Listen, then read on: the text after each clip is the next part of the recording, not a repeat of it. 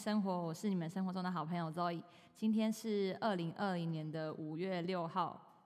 我今天有点紧张，因为我今天邀请了我之前的工作的同事，然后我的朋友 Dora 一起来录音。然后这次主要是想要跟他聊，就是有关于去纽西兰打工度假的事情。我有点忘记我之前那几集有没有提到，就是我那时候离职的时候，我是跟我的主管说我要去纽西兰滑雪。那因为疫情的关系，所以我没有去成，所以我现在在台湾。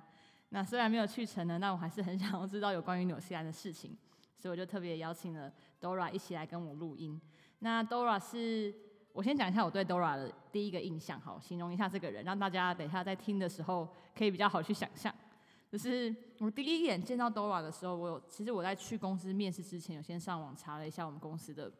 那个公司介绍，然后里面会有放。每个同事的自我介绍，我就注意到这个女生，就觉得感觉是很有气质，然后很可爱，然后她喜欢爬山，因为那时候我就很想要尝试去爬山，所以我那时候就很期待，可以如果成功进到这个公司的话，可以认识她，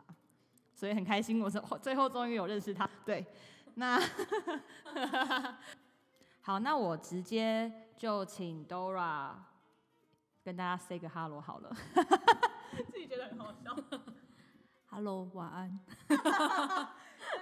现在真的是晚安，因为我们是吃完晚饭之后，我刚刚煮了晚饭，然后 Dora 下班之后，大家一起来一起来录音。那我先问，就是先从比较一开始的第一个问题好了，就是我自己很想了解，为什么 Dora 那时候会想去纽西兰打工度假？像我自己，我先分享一下我自己，我自己对打工度假的想法一直是比较，就是害怕跟紧张吧，因为我曾经有想过，就是。大学毕业那个时候蛮流行，大家都会说要去英国啊，或是澳洲、纽西兰打工。纽西兰比较少听到，那时候澳洲比较多，就很多朋友会说要去抽打工度假。但我自己就觉得，我还没有确定好我人生的目标要做什么。然后如果我去那边，也可能是要可能做服务员，或者就是没有安排好的计划下去，我可能一年之后，我还是一样要回到台湾，然后重新找工作。所以我自己就觉得。嗯，那个工作我觉得对我自己来讲风险比较大。然后后来那时候认识的朋友就推荐我去我前一个度假村的公司，他就说那个是一个有制度的公司，然后你一样可以在国外工作，说不定就是会比较合适。如果我就是就像我刚刚提到我的担忧，就是如果没有一个正正职的工作，他嗯怎么说啊？就是我回到台湾之后，我可能也是要重新开始，所以我我会觉得我进入到一个公司去工作会比较稳定，这是我一开始我自己的想法。但我近期有比较改，就是改变这个想，改变我本来的想法。我有觉得好像让自己到一个陌生的环境，然后放松，或是重新认识新的朋友，也会是一个不错的体验。那就来问问看，Dora 当初为什么会想要去纽西兰？我好像是大四的时候想要去打工度假。哦，我觉得那几年好流行打工度假，就是网络上的文章就有很多那种什么。嗯，要去流浪啊，然后嗯，打工度假就是呃是，嗯，你一定要尝试的事情。然后开始台湾在讲很多什么 gap year 啊什么之类的。然后因为我自己很喜欢旅行，很喜欢玩，然后我那时候就看了超多的文章。然后我觉得人很容易被煽动，然后你就看了之后就觉得哇，打工度假听起来很梦幻，很棒哎。但我就是呃，距离我就是真的要去打工度假。的就是呃想法之后，我是过了一年才去，因为我后来就开始有查一些资料，因为我觉得去之前还是要大概理解一下这件事是怎么样。那我就查查了很多很多的资料，比如说像是澳洲，呃，大家最呃台湾人最想去的就澳洲，然后日本，然后呃如果大学生毕业的话，可以去美国四个月，然后加拿大、英国、纽西兰这样找找找找找，后来就发现自己好像。嗯，纽西兰好像是比较适合自己的国家，对，因为当时就是呃，怎么说呢？就是因为我自己是比较没有喜欢这么人多的地方，然后我比较喜欢乡下，我比较喜欢人比较少的地方，比较喜欢大自然，然后就选择了纽西兰。然后再来是因为像英国都是要抽签，然后当当时加拿大也要抽签，然后日本我不会日文。然后澳洲是，嗯，当时某一些文章可能会写说，哦，澳洲可能有一些当地就是对，呃，打对华人不是这么友善，或者是有一些比较欺压的情形发生。那我就觉得，如果我要都要去打工度假，那我当然是要去个善良的国度。我才不要去那边，是就是不，我自己是比较不想要遇到不好的事情，所以我当时才选了去纽西兰这样。那我想问，诶、像澳洲的话，大家都觉得华人很多，就是其实过去那边你就不用想说要学英文，就是你用中文就可以沟通。那纽纽西兰目前华人的比例高吗？嗯，纽西兰是一个，其实你要说它华人多，它其实华人蛮多的，因为非常多中国人都会移民到纽西兰，就是算是他们移民的一个大国这样子。但因为就是嗯。嗯嗯，纽西兰主要主要分北岛、南岛嘛，啊，北岛是主要就是奥克兰跟威灵顿，那南岛就是基督城。呃，大城市的话，的确很多很多的华人，但因为我自己是就是后来就没有都都没有在大城市，你只要一出大城市，你就不会遇到华人，几乎都会是欧洲人，然后南美人，然后其他亚洲国家的人。因为其实呃，当地的中国中国人还蛮仰赖在大城市的，因为只有大城市才有中餐厅。然后才有呃华华人超市等等，所以我自己倒是觉得还好，嗯。好，那我另外想问，就是应该会有个念头是让你决定好，就是今年出发。那你是怎样就下定决心就拍板想说，好，今年我就出发要去纽西兰，就是工作再见，我要出发了，就是怎么样下定决心？好，我觉得就是去打工旅游，有时候就是跟离职蛮像的，就是 你就是一瞬间被逼疯的时候，你就会觉得啊，我一定要做一件什么事情这样子。啊，我当时是因为我后来毕业后也是去一个，我觉得我自己觉得是蛮有点疲累的工作这样子，也是就是大概就是每天加班到很晚这样，然后常常到三更半夜这样。当然就做一做，后来也觉得那好像不是自己生涯想做的事情。然后当时后来就有在评估，说哦，我我到底要不要去纽西兰这样子？评估了很久。哦，我我自己还是觉得，就是要去的人之前，还是要想一下你为什么要去。就如果你只是因为觉得啊好烦哦，我想要换工，呃，就是我我不喜欢这个工作，然后我也不知道要干嘛，我就要去，我就会比较不这么建议。我就会觉得，嗯，那那你去旅行就好了。因为其实打工度假，你去那里，你超过一定的时间后，你其实就很不像在旅行。你其实就是换了一个国家生活，然后重新开始。我当时是后来是边查资料以后，就是发现自己真的很喜欢这个国家，就觉得哇，我真的好想在这个国家生活。我觉得是如果有你有一个这样念头，是你不是去旅行，是啊，我真的好想在这个地方待个一年，然后去体会就是在纽西兰生活是怎么样，那你再过去，我觉得会比较好。好，那就想要问一下，你怎么规划在纽西兰的工作？好，因为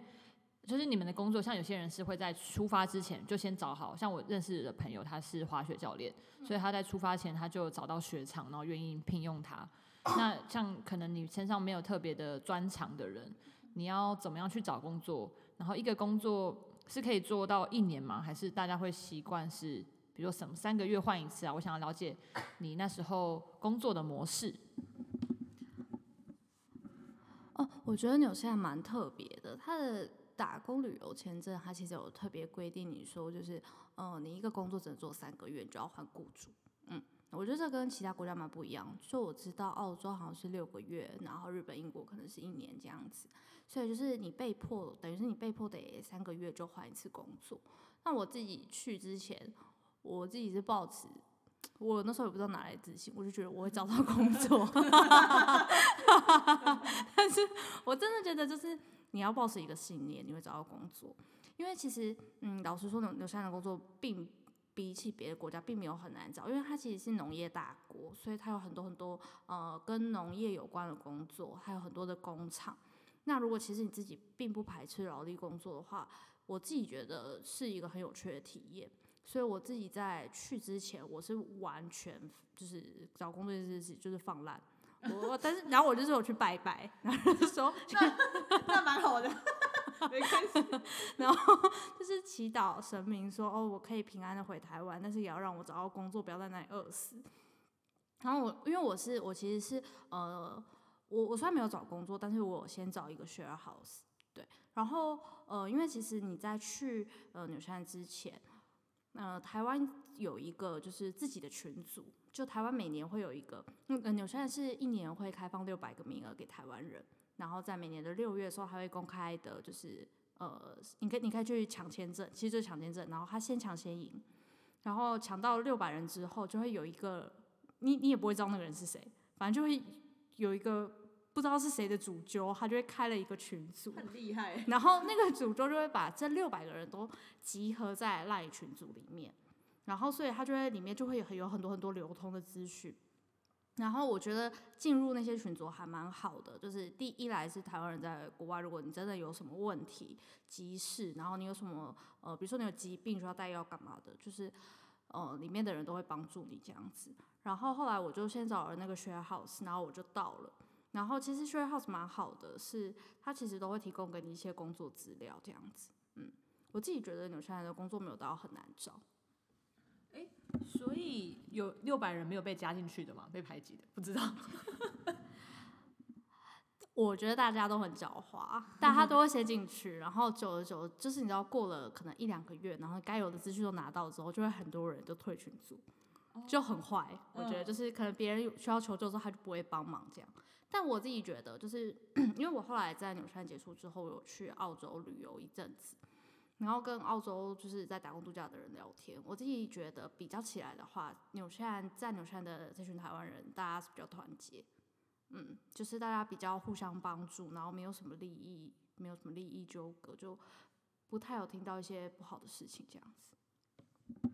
那像你刚刚说的那么多工作，有没有几个你印象比较深刻的工作经验，或者是嗯住在那边有什么不一样，跟台湾不一样的地方？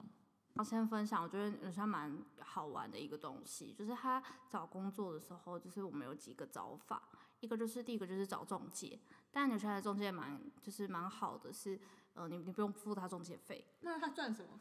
他会跟呃纽西兰的中介费是跟公司拿，不是跟就是不是跟我们拿，所以其实是你可以直接去中介公司，然后请他帮你找工作，然后你只要填完资料，他就会帮助你找到工作。好友善的环境，其实是蛮友善的工作环境。然后这是第一个找找工作的方式，就是找找找中介公司，然后他们会跟到售后的那间公司就是收钱。然后第二个就是你可以找工头，就是你可以网络上面 Google 在纽西兰的求职网站，他会有些工头，你就自己传讯息给他，你就说哦，我我的名字叫什么？请问你有工作吗？哦，这也是一个找工作的方法。然后第三个就是我们会直接去呃当。直接去公司按门铃，然后进去，然后问他说：“请问你有工作吗？”你说直接去一家公司，然后对对对对对，怎么哪一种跟公司是你们比如说农场跟工厂都可以。比如说它前面是商店，然后我们就会敲敲门，然后进去说：“哎，你好，我是谁？”然后就是跟他嗨这样子。啊，纽西兰有勇气，我我觉得很难，这件事很难。纽纽西兰你好，叫。Kiara，所以就可以进去说 Kiara，然后请问你有工作吗？那请问哦，就讲英文，就请问你有工作对对对对对，请问你有工作吗？这样子，然后我我叫我叫什么名字？这样，然后其实嗯，比较如果是社会阶层比较高的工作，应该是不可以这样子，没错。但是因为我我在那边大部分都是待乡下，所以乡下的其实农场跟工厂都是可以这样的。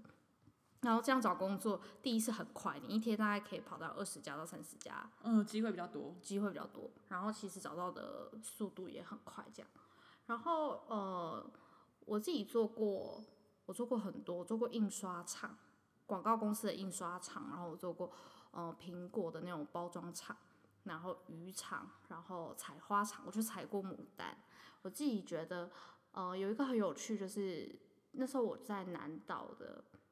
呃，南岛的北边，纽西兰南岛北边有一个城市叫 Nelson，Nelson 附近有个小镇叫莫图伊卡，我在那里做苹果的包装厂，嗯，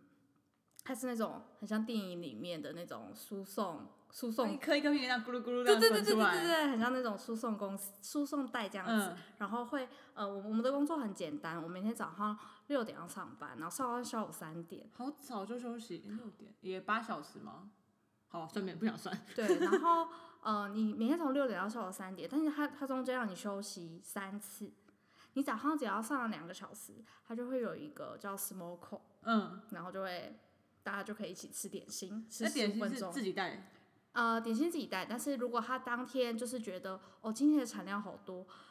今天要麻烦到你们了，他们就会准备点心，他们准备准备派，然后准备饼干，准备饮料给你，嗯，然后你再回去工作个几个小时，然后又午餐了，然后午餐再工作个一两个小时，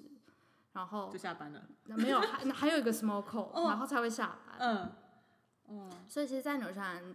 就是那时候工作的时候，觉得蛮幸福的，因为都会有什么空，然后他很怕你饿到，然后很怕你累到，然后很准时下很贴班。心哎。嗯嗯嗯那他像他这样薪资大概多少？就是小城市跟大城市的薪资。嗯，其实其实，在纽西兰的像你其实做农场的薪水会比你在市区里面做那种餐厅的薪水还要高。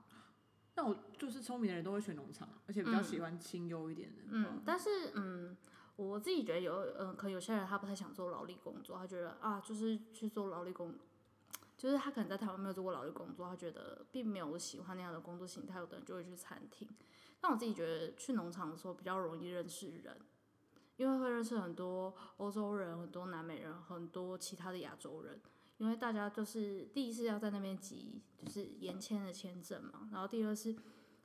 我觉得去那边的人大家比较友善，嗯，嗯，就比较热情大城市，真的比较冷漠。嗯嗯，城市比较冷漠一点。然后哦，那时候很好玩，反正就是我们就是每天都有很多很多苹果要掉下来，然后呢我们从上面就继续这样掉下它来。你就想象它是一个嗯苹果瀑布，然后他就是每你有影片、照片吗？我有我有我有，哦下次下次分享给我看。嗯，然后就是它每天他的输送带一开，他只要一按下去，然后就会所有的苹果就全部哗啦哗啦掉下来。然后输送带里面，你对面就会站一个人，然后你们就要把那所有的苹果很快速的放到那个 tray 上面，嗯那个盘子上面，嗯然后去把它，然后然后把它推往后面，然后后面的人就会装下就。一个一个步骤。对对对对，然后一条输送带就是两个人，然后你对面再站另外一条输送带跟再两个人，然后很有趣，就是你你就会一直跟对面的人聊天，然后其实大家，因为我听过一个说法，有的人觉得。啊，你如果去，就是你你你都出国，你做这些劳力工作，你你哪会学英文啊什么的？嗯嗯我跟你说，去餐厅才不会学英文，因为如果他餐厅很多，其实他要录用你是华人，其嗯，实就就是因为。他中国人多。嗯，然后你去礼品店，那你是华人多，也是中国人多。对，是中国人多。那其实你根本不会练到英文。你在农场的时候，你可以跟那些外国人连小尾，而且跟跟外国人讲英文没有压力，就是跟不是母语英文的人讲英文超放松。对啊，因为他们也讲的很，烂。他们讲很烂。我之前在度假村工作的时候，就是就是那种英文语系的同事，然后刚讲英文就压力很大，因为他们会去纠正你的文法，就说你这样讲不对。然后跟比如说法国人或者是什么，嗯就是就是不是英文语系的国家人，然后讲英文就很放松，很放松之外，他们还说你英文讲的很好，你就会觉得好有成就感，就是被一个白人的脸的人说你英文讲的很好，虽然他母语也不是英文。对我之前被捷克人称赞说你英文真的讲的很棒，所以我就觉得，像我真的好像多一多一考九百分一样。对啊，我觉得很有成就感。我那时候有一次，我就是一个意大利的家庭，然后跟我很好，然后我去上海找他们玩，他妈妈妈就疯狂说：“你们为什么台湾人英文都这么好？英文怎么可以讲的这么好，这么流利？”我想说，天啊，人生第一次就是被人家称赞英文好，是被外国人称赞英文好，觉得就是整个很开心。对啊，然后那时候我就觉得在农场工作很棒是，就是因为你真的是每天八小时都在练小尾，而且而且我我我们都会自己换 partner，因为我们想要可能想要认识别人，或者是大家就会不停不停的嗯 run，、所以等于是你每天都有不一样的人站在对面，就是一直一直跟你聊天，那应该是我英文进进步进步很快的时候，最。快的时候。嗯那苹果是可以就是烂掉，后让你带回去吃吗？我们其实很好，我们是我们另外会有一个篮子是装他们觉得好像没有这么好的苹果，但他们其实觉得没有这么好的苹果可能是呃没有这么漂亮，或者它外面可能有割痕，但它其实苹果是没有坏的。然后那个大篮子里面会装了超级多苹果，你每天都可以去拿。我觉得那边工作一辈子我也可以，就自己觉得好像这样生活蛮好的。我那时候在离开那个工作的时候，因为有哦，因为我们那个那个我们那个农场除了苹果以外，还有奇异果。奇异果好，我们大概 没有就觉得奇异果没事。我们大概拿了三个月份的苹果跟奇异果走，可以放很每个人三你你回家冰冷冻就可以，哦，奇异果跟苹果都可以冰冷冻。都可以冰冷冻。那时候后期真的是吃苹果跟奇异果吃到快要吐哎、我觉得那边生活很健康，就是你整个人会就是皮肤很好，因为每天都补充很多维他命 C 之类的，很健康。而且而而而且我们那时候那个地方很酷，我想跟大家介绍。反正我们那个老板是他们是一个家族企业，然后他们整个家族就是卖苹果卖到超级有钱，就是在纽西兰好像是一个巨大的家族嗯这样子。然后他们在那个小镇，我我们住的那个地方有点像一个小村庄，然后他那个小村庄里面还有自自己的小河，自己的小河，对，这里面有溪，嗯。然后旁边还有山，然后果园都是他们的他们的。然后我们就住在里面，嗯，然后他们很好，他们就还提供你住宿。然后那时候我跟我男朋友两个人住了二十平的小木屋，好舒服的感觉，就是自己二十平呢，对，villa 的感觉。对，很夸张。他就是一开始他他就带你去的时候，我们那时候还想说，哇，好奇怪哦，这间小木屋怎么都没有人没有人啊？然后说，嗯，这给你们的，我就哦那其他的也都是住在小木屋哦，呃，他很特别，他给情侣的话就是给一栋的小木屋，但如果你 不是单身情侣所以去那里，然后如果去这个地方工作，你就要路上找一个人说，我们先假装是情侣。如果你想住好一点的地方的话，如果你不是情侣，你就是四个人住二十平，但也不错小木屋啊。也也没有不好，但是嗯情侣很棒，就还给你一个自己的空间，嗯，就好像自己拥有这个小木屋。而且因为那时候我们就是小村庄里面，就是刚好是六栋房子，然后所以我们都可会在里面开，我们都我们都会在我们家开 party，然后因为附近都没有人，附近就只有山，所以你可以尽情的呐喊。嗯，然后我们就是那时候大概两个礼拜就会开一次 party，然后大家在那边玩，然后喝酒，然后还可以去附近的果园探险啊，然后去小溪玩，就是很棒很棒活。嗯，那还有什么其他工作吗？除了苹果园这个？我有做过哦，我自己很哦，我自己做过一个我觉得我自己觉得很很可爱的工作，那时候好像是旅行完吧，就因为爱玩，然后旅行完就没有去申请一些什么工作，就是没有认真做找工作流程，然后就突然找不到工作，有点 要拿拿来拜拜。然后我就在网络上面乱找他们的求职网站，是那种好像比较算不是那么正式的网，黑工吗？还是？不是不是不是，啊，有些其实没有什么黑工，哦，其实没有什么黑工。我就我个人自己完全没有遇到黑工，然后我遇到的都是有到法定时薪的。反正我就是乱找，然后我就乱传讯息。我在纽西兰的时候，就是真的就是我只要看到一个，乱枪打鸟的。对，就乱。枪打鸟，然后他就联络我，他就说他们是采牡丹花，嗯，然后我们每天，我我当我当时住在基督城，然后我们都要往一个一个雪呃往一个地方叫 Arthur Pass 的地方开，Arthur Pass 那边有点接近雪山，然后所以我们每天都要往那个山那边开过去，嗯然后去山的旁边采牡丹花。自己哎、你们是自己有车还是他坐他们的车？呃，我们我们自己有车，自己有我在纽西兰有买车这样。那我们就每天都在雪山旁边下，听起来是很浪漫的工作，采牡丹花，超浪漫的。一整片花园，一整片花，然后就是采牡丹花。你你一开始要先把它长不好的花苞给剪掉，然后之后你就要把它就是整株捡起来，然后你就边听着音乐，然后边跟旁边的人聊 天。还可以感觉喝咖啡，还可以拍一些完美照，就是在牡丹花的海。对，然后你抬头看旁边就是雪山，然后就边剪边剪，然后那 些南南美人可能就会聊天啊，嗯。他们会唱歌会跳舞，哦。就我自己觉得是一个蛮浪漫的工作。嗯，那那个花是装饰用，他们那个有什么？没有没有，他们那个花是外销的，哦是外销，听说外外销卖很贵。所以哦那不会连根拔起了，虽然要连根拔起吗？还是剪短？没有没有连根拔起，他们我们会留一一点点的枝节，然后嗯。然后之后，因为我们只有负责的采，然后后续好像还有另外一批人是包花的。嗯嗯。那你有去过什么？就大家很多人去澳洲、纽西兰都会去那些那种屠宰场，或者是就是跟农虽然农业的一环，但是比较血腥类的工作，你有碰过吗？我没有去过屠宰场，因为我非常非常怕杀东西。但是嗯我那时候冬天的时候，哦，因为纽西兰的冬天的时候，很多农产品都没有，就是没有办法，就是农业相关工作都没有办法做，所以你就会有一点难找工作。然后这时候有有些人可能会去一些什么马铃薯厂啊，有些人会去工厂。但是因为其实冬天并不是纽西兰的旺季，如果你不在滑雪场附近的话，所以其实服务业很难找。我那时候去了渔场，嗯，然后渔场真是我人生中再也不会做的怎样 怎样的工作？工作，不是就好臭，真的好臭哦。你说余温吗？这种余温的味道？没有没有没有，就是那种嗯渔场，就是他每天会把新鲜就是捕来的鱼，然后送进去，然后你要去它的头，这也算是要帮它宰对对，杀。你要对啊你要去它的头，然后你要去它的鱼鳞，然后有一些要拿去可能去做一些火锅料，但就是感觉下班之后身上都会鱼腥味。对它非常臭。我刚去两个礼拜的时候，每天都在吐，我真的超吐，但是你又觉得不行，要工作，要工作，因为就是刚结束了一 一趟很长的旅行，要赚钱来养活下一段旅程。对对对，所以我当时就是有有去做渔场，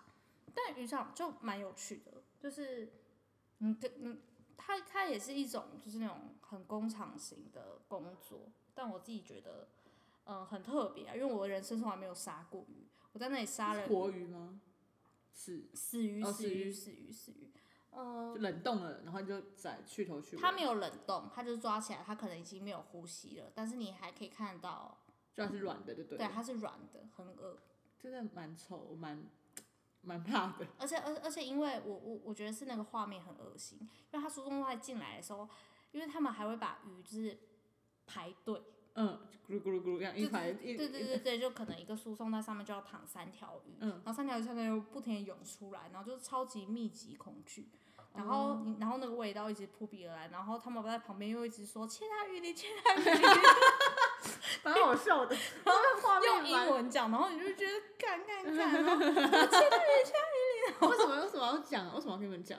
因为大家一开始都会很怕，我说不敢切，对，大家都不太敢切，或者嗯大家的动作没有这么快。就是这呃，渔场那个工作比较多岛民，嗯，然后其实岛民啊，岛民就是在呃纽纽西兰附近有很多的小岛，然后那些小岛的我们都会叫他们是岛民，没没没有鄙视的意思，嗯对，就是他们来，我们也是岛民啊。对，我们是岛民，我们也是岛民没事没事我们是台湾岛民。然后，嗯，就是小岛的岛民就会来工作这样，然后岛民他们可能在这里工作很久，就是很熟悉那种工厂式的工作，所以他们动作都会非常的快。台湾人去就是真真的会很，他们想说台湾不是一个岛吗？为什么台湾人对于这种不熟悉呢？对，像我一开始去就被电很惨这样，然后你动作就不会这么快。但是我觉得渔场渔渔场工作就是蛮稳定的，嗯，那算是我觉得自己觉得做的蛮蛮特别的工作。所以久了你就习惯那味道，就也还好对，我就吐了两个星期。我那时候一开始都吃不下东西，但我后来就是可以全身都很臭，然后还是一直狂吃晚餐你。说就没有去，就是没有先回家洗澡，就先去吃饭，没有，对啊，对啊，对啊，对啊。很强哎。但是，但是我我我们那渔场工作蛮好的，他吃的应该蛮好的，对吃的很好，而且他也会提供就是呃所有的饮品，很夸张。牛奶什么就各对种。对对对啊，纽西兰的公公司牛奶，对里面都会有牛奶，是 黄随饮那种。随便你喝，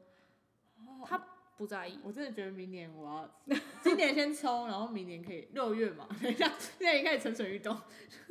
就是他其实是不在意，就是不不不在意你喝这个东西，而且牛奶在那边其实并不是一个很贵的东西，那纽西兰牛奶跟台湾牛奶，你觉得喝起来会不一样吗？我很好奇，这样会得罪台湾的牛奶。湾，就台湾有蛮多不错的那个畜牧业，我自己觉得就，我纽西兰的牛奶真的比较浓，就是我我自己觉得比较浓，浓比较浓。比较浓，就没有那种水水的感觉。台湾哪个牌子的牛奶是水水的？没有啦，算了，太难，这问题我后来就回台湾就觉得台湾都没有到那个 level 的，都没有到浓的感觉。呃，那有一些小浓的也是有，但嗯就是、就是很贵。我回台湾就喜欢喝豆浆啦，我不得罪，我喝豆浆，那纽西兰牛奶很便宜嘛？相较来讲，它的价很便宜，钱很便宜，是比水还有要比比水还便宜吗？像嗯，它最便宜的话，大概那时候二点多纽，是台币二十三块。哦，真的很一大罐，呃呃，我当时是一一块台币对二十二块牛币，四十几块吧，五十几哦，块你就一大罐，嗯，哦一大罐真的罐。很便宜，因为台湾都是八十块那种大罐。嗯，但如果你要喝，就是他他们也有比较有名的厂牌，比较厉害一点，可能六七块吧。嗯嗯我想问一个，因为我想要我朋友那时候他在纽西兰生活，我不知道你有没有看过这个景象，只是我很好奇。他说没有任何歧视的意思啊，我很怕我等下讲真被骂。就是很多中国人会去挖那个水拿回去中国卖，你有遇到这种现象吗？你有听过吗？就是这只是八卦，突然想聊。我没有听过，但是我觉得他们，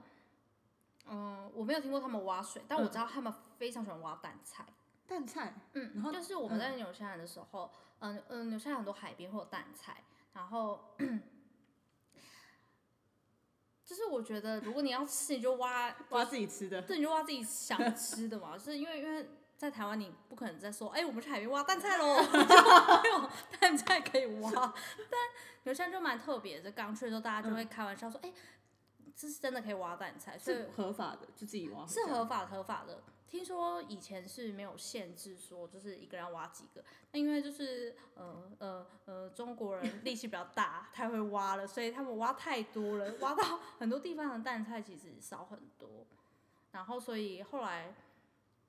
政府好像就有规定说一个人只能挖几个，不然你被抓到要被罚多少钱。这很妙，因为我上次我朋友都是说他在纽西兰生活，然后有一家就是好像也是移民去纽西兰的中国人，嗯然后他会再从他们家的后院吧，就会去取纽西兰的水，然后那些水都会运回去中国卖，然后听说赚蛮多钱，然后后来也是一样类似你那样刚刚说的，就是政府有发现，就他们等于说他们获利这件事情是不用。就他们没有投入任何成本，然后他们就可以一直赚钱，然后后来就被发现，就被检举之类的。我觉得他们就是他们的生意头脑我觉得蛮厉害的啦，就是会想到这个。像我觉得如果是台湾人，就是自己吃就吃饱很饱就很开心。而且而且，其实我我我其实挖蛋菜是一件非常累的事情，因为你平常就是买蛋菜的时候，人家都处理好了。我那时候挖完蛋菜，我其实是蛮后悔的。你知道，光是把蛋菜上面的那个，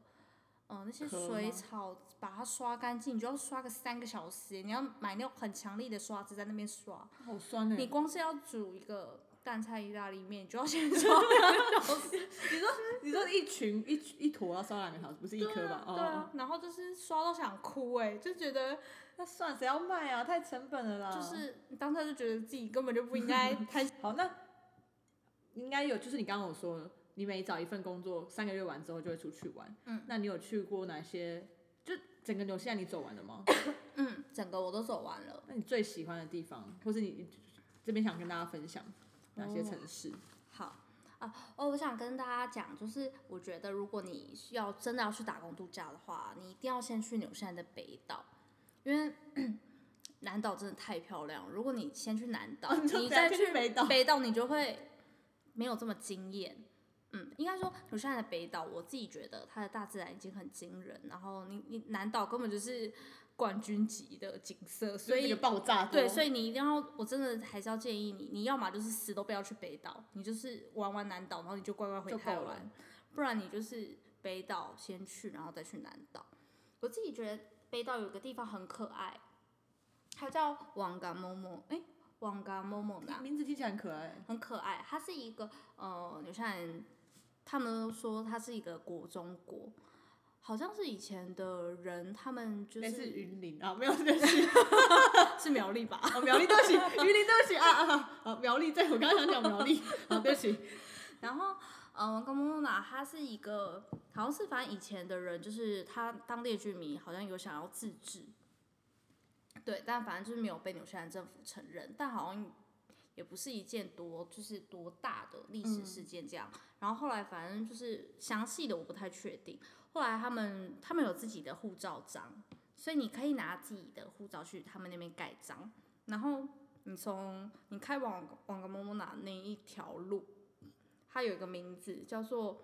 嗯，哎、它叫什么啊、世界被遗忘的公路吧，非常非常的漂亮，很荒凉。很荒凉，很荒凉，但是非常非常的美。那那条公路是我觉得很很特别，它的景色非常美丽。然后你就到了王高莫莫那，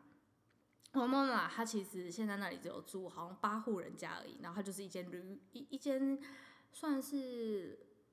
hostel，然后兼餐厅这样子。嗯，我觉得是一个蛮特别的地方。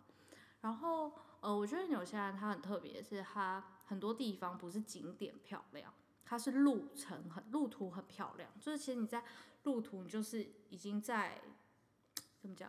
它你他的路途就满足就已经很满足对了。还没它的路途很像一个行动的景点，嗯，你就正在那个行动的景点当中，所以你根本就还不用到那个地方，你就觉得哇，就是就已经够了，这一切就是圆满。就是也太美了，这样。我自己那时候 在呃北岛去过，我觉得很一个很酷的地方，他就说嗯 Waitomo，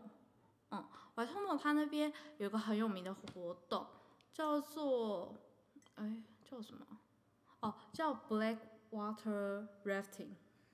黑水对对对，黑呃中文叫黑水漂还是黑水什么的，对对对，它很特别是它那里是呃一些石灰岩的，就是地质，然后它有一个洞穴，嗯，然后它里洞穴里面它有很多很多蓝色的荧光虫，哦就类似你说澎湖澎湖那种，反正就会发亮的。对对对，是好。对，我不确定跟澎湖的发光的那个虫是不是嗯。同一种品种，但它是叫蓝色的荧光虫。然后那个活动很特别，那个那个一定要参加 tour，它就是它会先让你下攀，就是哎你要先垂降，大概好像是垂降十公尺吧，等等，然后到洞穴的底部，嗯，然后之后他们就会，嗯，他就会给你一个轮胎，然后大家就是要跟紧，然后进去，在那洞穴里面是有有水的，大概到腰吧，嗯然后你就要慢慢的飘着进去。那一进去后，就是呃整个洞穴里面布满蓝光虫，然后不知道大家有没有看过，就是去在台湾看过萤火虫，我有看过，大概是萤火虫的在很多 就是倍。很多在里面，很密集，很像是你在看，你进到一个洞穴里面在看星星的感很的，感觉。很很梦幻。拍可是拍下来应该会感觉不出来，应该是身在舱中。对对，它是一个拍不出来的景象，但是嗯你脑海里面会记得很久，你会觉得哇，这超超梦幻可。以在里面待多久？那个洞穴我们整个整个行程大概有两两个小时吧，蛮长的，嗯，而且它会有一段时间，哦、哦，这也是我蛮喜欢我喜欢 tour 的事的的事情，就是它其实不太赶你，然后嗯它都会安排很多时间，就是就让你一个人在里面飘着。这个时候就很适合，真的是坐在是躺在那个轮胎上，对对对，我们就躺在那个轮胎上面，然后飘着，然后看那个蓝光虫，然后你就会一直很惊叹这一切。太大自然的，对对对对对，嗯嗯，是我自己还蛮喜欢的。然后听起来北北岛就蛮好玩的啊、嗯，没有到觉得不好玩。南岛到底多厉害？等一下北岛蛮好玩的，嗯北北岛大概会切。一般人都通常会先去玩北边，北边，呃，因为它北边其实比较多那种度假的城市这样子，然后中间哦，也不知道大家有没有看过《魔戒》，我看过，就魔界的那个山，它叫 Tangariro，对，就是那个主角们扔魔界那个嗯。山。对，我们那时候去爬的，爬那个那那个山那个山这样子。对，然后还有一些像是呃魔界的景点，我那时候去像哈比村，矮人村，我有看你 IG 写说回家还是什么的。对，像哈比村啊什么的，然后或是去呃南半球的最东边去看日出。这次的一百种生活呢，会分成上下两集，因为我在跟 Dora 录音的时间，我们录的非常的长。那像我自己听 podcast 的习惯，如果超过一个小时的内容的话呢，我会很容易分心。所以呢，我自己就想说，那我把它分成上下两集吧，个别都会是四十分钟。那如果你觉得第一集的内容很有趣的话，也不要忘记去收听第二集的内容。第二集的内容呢，除了聊 Dora 在纽西兰的所见所闻，也会来分享我标题所说的，就是去打工度假这件事情呢，能不能改变一个人的生活？大家要记得继续去收听哦。那也希望大家呢持续来收听百态生活的每一集，虽然有时候有时候会 delay 上架，但我最近有一直在按着步调，就每一周至少要上架一集。那大家也请记得到 Apple Podcast 或者 First Story 上面呢，帮我做订阅。那如果有什么想要听的话题啊，或是你想要聊内容，或是觉得哪边需要改进的话，也欢迎私讯告诉我。资讯的话，就是到我的 Instagram 上面去留言告诉我。Instagram 的话，你们你们可以看资讯栏的部分，我都有放上我的 Instagram 的连接。那谢谢大家，今天今天就先这样子喽，拜拜。